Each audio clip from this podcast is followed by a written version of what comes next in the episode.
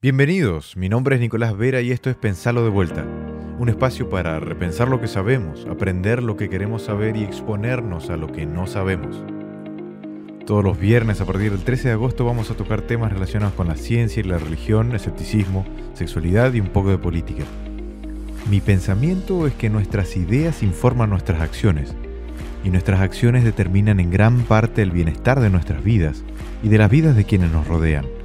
Por lo tanto, tenemos la responsabilidad de ajustar lo más posible nuestras ideas a la realidad.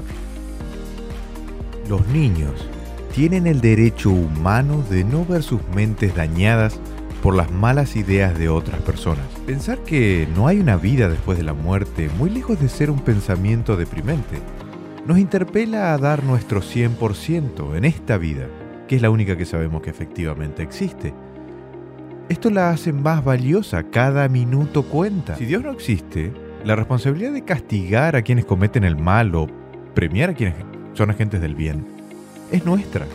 Nosotros los mortales somos los responsables de construir una sociedad mejor.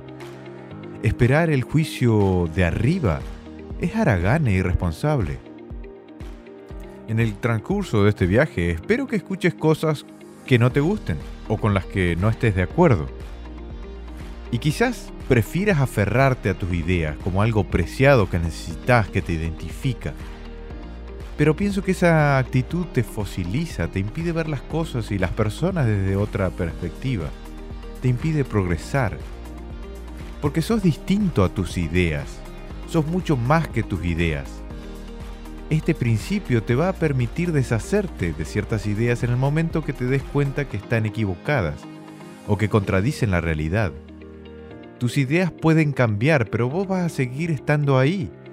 La capacidad de cambiar tus ideas y mejorarlas determina tu capacidad de progresar como persona. Por eso te invito a pensarlo de vuelta. ¿Estás listo?